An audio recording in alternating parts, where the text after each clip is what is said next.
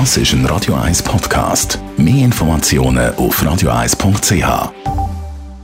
Die Sprechstunde auf Radio 1. Vor allem die Jüngeren, bei denen gibt es ja schon seit längerem einen, richtigen Fitnessboom. Also viele sind am Trainieren wie wild im Fitnessstudio, bauen Muskeln auf und dann gibt es die, die helfen nach an mit Anabolika, Steroid. Merlin Guggenheim, Radio 1 Arzt. Zuerst, dass wir alle vom Gleichen reden.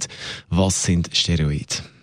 In dem Zusammenhang, wo wir darüber reden, sind Steroide eigentlich im Wesentlichen äh, ein Sammelbegriff für Geschlechtshormone, männliche und weibliche. Und da reden wir jetzt konkret so ein von anabolen Steroiden. Das sind aufbauende Steroide. Das sind in der Regel Substanzen, die männliche Geschlechtshormone entsprechen oder das imitieren. Jetzt liest man natürlich immer wieder darüber, das ist sehr schädlich. Ist das so?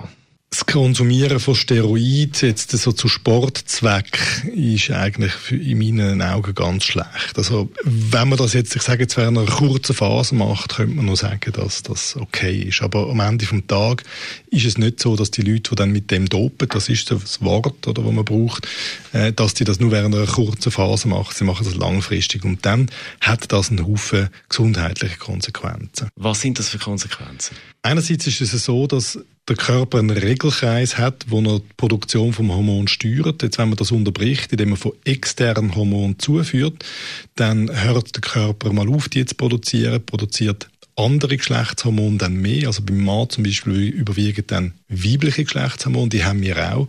Das führt dazu, dass die Brüste wachsen und die Hoden schrumpfen. Oder die, die Ben Johnson in Erinnerung haben, die können sich noch an seine Brüste erinnern.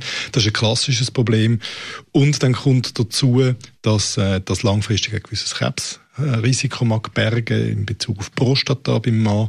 Und nicht zuletzt können höhere Steroiddosen, die man extern zuführt, auch eine Psychose machen, eine Steroidpsychose, wo die Leute äh, äh, aggressiv sind, äh, volatil im Temperament.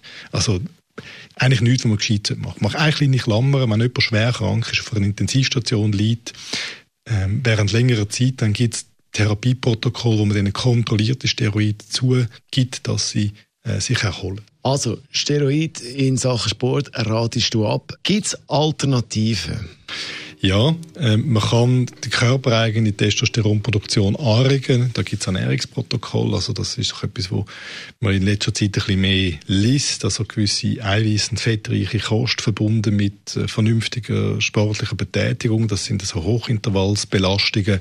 Führt dazu, dass die körpereigene, die körpereigene Produktion vom Testosteron, also männlichen Geschlechtshormon, aufgesetzt wird. Und eben, das haben wir auch schon mal gehabt, Sex. Auch wenn man äh, so ein bisschen längere und sorgfältige Sexualkontakt hat, wo der Körper für eine gewisse Zeit beansprucht, dann führt er das dazu, dass die Testosteronproduktion ein bisschen angeregt wird.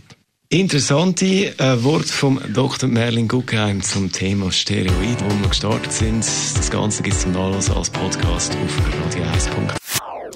Das ist ein Radio 1 Podcast. Mehr Informationen auf radio1.ch.